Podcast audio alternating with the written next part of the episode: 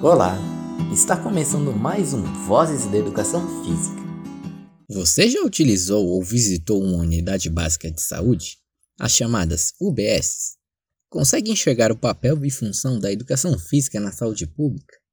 Pois bem, Hoje vamos apresentar um estudo que trata de uma perspectiva diferente à relação entre educação física e saúde. Essa perspectiva tem o intuito de buscar benefícios além daqueles possíveis de mensurar e quantificar.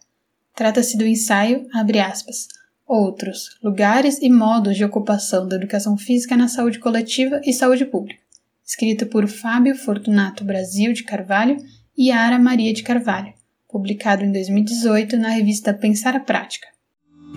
como a pesquisa foi feita? O que inspirou a discussão deste estudo foi o tema norteador da edição de 2016 da revista Ciência e Saúde Coletiva, que foi o seguinte: Lugar da educação física na saúde pública.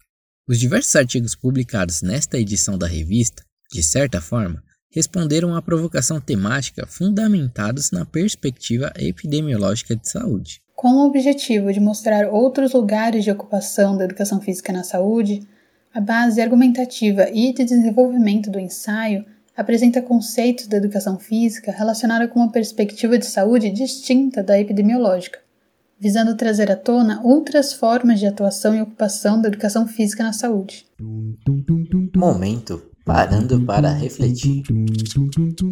Nesse momento, é importante estabelecermos sobre o que se trata a epidemiologia, pois é a partir dessa perspectiva que podemos entender todo o desenvolvimento do estudo deste episódio. Comecemos pela definição de epidemiologia, que atualmente nada mais é do que a ciência responsável por estudar quantitativamente a distribuição dos fenômenos de saúde e doença, avaliando desde a frequência até a causalidade da saúde e doença em determinadas populações.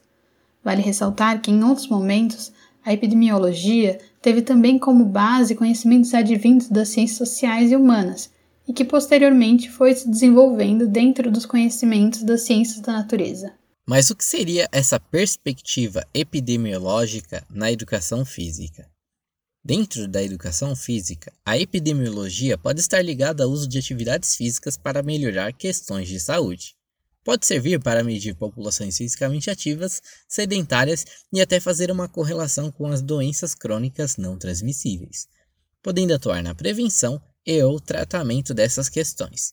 Mas o atuar aqui fica restrito à abordagem biológica fisiológica, despido de questões que não sejam da dimensão técnica, ou seja, tem o foco na aplicação dos métodos de trabalho da educação física com foco em ganhos físicos dentro do campo da saúde. Momento parando para refletir. Um dos alicerces dessa outra perspectiva tem como princípio as práticas corporais na saúde, em contraponto à discussão centrada apenas na atividade física como meio de promoção de saúde. Pelo que se explica no texto, a ideia das práticas corporais amplia o que é feito na ideia das atividades físicas. Enquanto a atividade física tem como principal objetivo proporcionar saúde através de intervenções que têm algum ganho biológico, tais como melhorar a postura, tornar a musculatura mais eficiente, diminuir o excesso de peso, melhorar o sistema imunológico e reduzir os efeitos das doenças crônicas não transmissíveis. Já as práticas corporais, além de também poderem possibilitar tudo isso, se preocupam em desafixar o nosso olhar da dimensão técnica da atividade física para viver ações de saúde, encontros e experimentações. São ações de cuidado e atenção que se preocupam em melhorar índices de saúde, mas também de cidadania, convivência, de cuidado coletivo e união.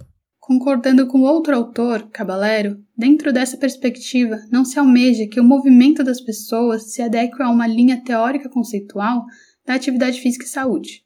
O que se faz é considerar, na hora de escolher a atividade que será ofertada, quais são os movimentos vindos das experiências anteriores dessas pessoas ou o que elas têm interesse em fazer. Complementando o que já foi elucidado, em uma parte do texto, citam a autora Martinez, que traz o argumento que as práticas corporais têm o objetivo de superar fins puramente mecânicos ou utilitários, buscando dimensões relacionadas à ludicidade, ao prazer, a solidariedade, a criatividade, entre outros. Os autores dedicaram uma breve parte do seu texto para exemplificar a relação da educação física com epidemiologia, já que a proposta do ensaio é mostrar uma perspectiva distinta da visão epidemiológica. Dessa forma, explicam que a edição da revista Ciência e Saúde Coletiva segue documentos da OMS e também pesquisas nacionais sobre a inatividade física e sedentarismo como fatores de risco das doenças crônicas não transmissíveis. Essa correlação entre atividade física e enfermidades ou fatores de risco não é negada. Porém, os autores encontraram também pesquisas que fazem críticas às incongruências geradas ao tentar mensurar o sedentarismo e atividade física do país por diferentes métodos. Os autores trazem a pesquisa de Nogueira e Bose, que nos informa que a primeira vinculação da educação física com a saúde coletiva e pública veio através da epidemiologia, por conta de naturalizar o risco do sedentarismo.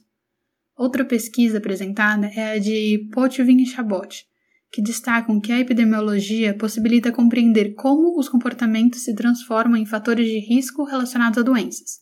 Porém, é retratado por essas e também por outras referências que seria positiva uma espécie de incremento vindo das ciências sociais e humanas, na tentativa de abrir os modelos epidemiológicos a questões culturais, sociais, econômicas, entre outros, o que atenderia melhor, na visão dos autores, às demandas da saúde.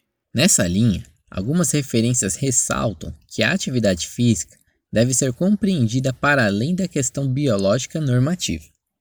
Citaram um trabalho de Silva, que afirma que a atividade física é um comportamento multidimensional que reflete os modos de vida das sociedades, e sua interface com a saúde ultrapassa o gasto energético e a prevenção de doenças, sendo necessária que as recomendações vigentes tivessem como base uma compreensão mais ampla da atividade física. Parafraseando os autores, abre aspas, para entendermos os objetivos do ensaio, é necessário compreender que a adesão a modos de vida saudáveis é uma construção social, que depende de fatores ligados a vivências e bagagens psicológicas dos sujeitos, que estão em constante mudança. Dessa forma, entende-se que as práticas corporais fazem parte de toda essa construção social. Em seu desenvolvimento, o ensaio veio com a proposta de apresentar os cenários dos serviços públicos de saúde, Assim, apresentam que o atual apelo para a prática de atividade física tem colaborado para uma ideia biologicista de intervenção, também chamada de bioeducação física, que vem reproduzindo uma normatização nas informações em detrimento do que seria o cuidado em saúde. Nessa linha de apresentar os cenários dos serviços públicos de saúde, temos algumas iniciativas que contribuíram muito para o incremento da atividade física e das práticas corporais dentro do SUS. Como dois exemplos de ações importantes, destacam-se as iniciativas da OMS, como a Estratégia Global sobre Alimentação Saudável, Atividade Física e Saúde, e também do Ministério da Saúde Nacional, com a Política Nacional de Promoção de Saúde. No texto da Política Nacional de Saúde, de 2006, por exemplo, aparecem as duas expressões, tanto atividade física quanto práticas corporais. Essa dupla noção fomentou a consolidação de vertentes conceituais acadêmicas distintas ao se pensar novas possibilidades para o cuidado e as práticas de saúde, o que certamente podemos constatar no desenrolar deste estudo. Sobre as duas vertentes conceituais na saúde, os autores citam Mendes e Carvalho, que descrevem que a bioeducação física e as práticas corporais são dois percursos distintos, com perspectivas diferentes mas que aproximam a educação física da saúde pública coletiva, uma ancorada pela vertente epidemiológica e a outra pelas ciências sociais e humanas. Propostas diferentes que não se excluem e são igualmente importantes para se pensar questões do cuidado à saúde, do corpo e todo esse contexto. Mesmo admitindo a importância da perspectiva chamada bioeducação física, é bem clara as críticas feitas a ela. Observamos isso no seguinte trecho, abre aspas. Reforça-se a ideia de que o indivíduo é o único responsável pela sua saúde e pela sua qualidade de vida, fundamentada no pressuposto de que as doenças são causadas devido à negligência do indivíduo em relação ao seu corpo, caracterizando uma abordagem culpabilizante. Fecha aspas. Outro apontamento feito no artigo é quanto à ausência do conceito de práticas corporais nos artigos e trabalhos da edição já aqui mencionada da revista Ciência e Saúde Coletiva. Para os autores, isso demonstra o conflito existente no campo acadêmico entre as teorias sociais e a hegemonia desse conceito restrito de atividade física, ao invés da possibilidade de superação proposta pelo termo práticas corporais. E os resultados foram. Buscando uma maneira de exemplificar ações que valorizem mais as práticas corporais no serviço de saúde pública, os autores reuniram relatos de experiências, que eles chamaram de outros modos de ocupação da educação física na saúde.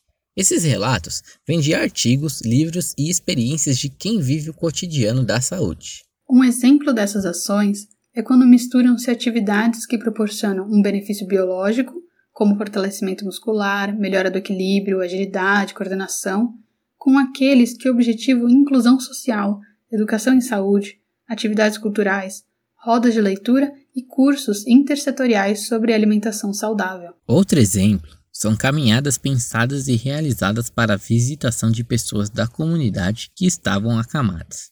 Ou seja, uma atividade que busca unir benefícios físicos com benefícios sociais e comunitários. De forma geral, são ações que, além da parte física, contemplam contato e troca com o outro, são grupos de pessoas mobilizados em torno de algum objetivo comum, que conversam, se exercitam, trocam e buscam informações. Um grupo que participa ativamente das unidades de saúde e com isso tem ganhos físicos, psíquicos e sociais. Essas e outras formas de ocupação das práticas corporais, como práticas de saúde, têm, gradativa e insistentemente, ganhado atenção e vêm sendo aplicadas em serviços de saúde. E no final, qual a importância disso para minha prática profissional? A noção de que a educação física é capaz de contribuir em uma saúde ampliada que transcende a parte intervencionista do combate a doenças é saber que questões sociais e psicológicas também fazem parte do contexto de saúde. Isso é enriquecer a atuação do profissional de educação física. Saber das possibilidades de atuação macro da educação física, tais como políticas nacionais que esta profissão está inclusa e vertentes acadêmicas conceituais, é importante para se discutir e estabelecer como a área de educação física pode transformar a sociedade, nesse caso, a saúde, com as suas contribuições. A partir do momento que temos esse entendimento de cenários macro, também abrimos a possibilidade de ter e exercer influência no contexto micro. Uma das possibilidades de influência no contexto micro é você profissional conhecer o que é realizado de educação física dentro das unidades de saúde do seu bairro, da sua cidade, propondo ideias, participando das atividades e grupos existentes. As possibilidades são inúmeras e certamente existe alguma forma de contribuição possível e que traria um impacto positivo dentro do seu contexto. Você ouviu mais um episódio de Vozes da Educação Física com Ederson e Ana. Se você quiser ler o texto na íntegra, vá para a nossa página online. Se gostou muito do nosso trabalho e quer nos ajudar, dá uma passadinha lá também. O link está na descrição do episódio.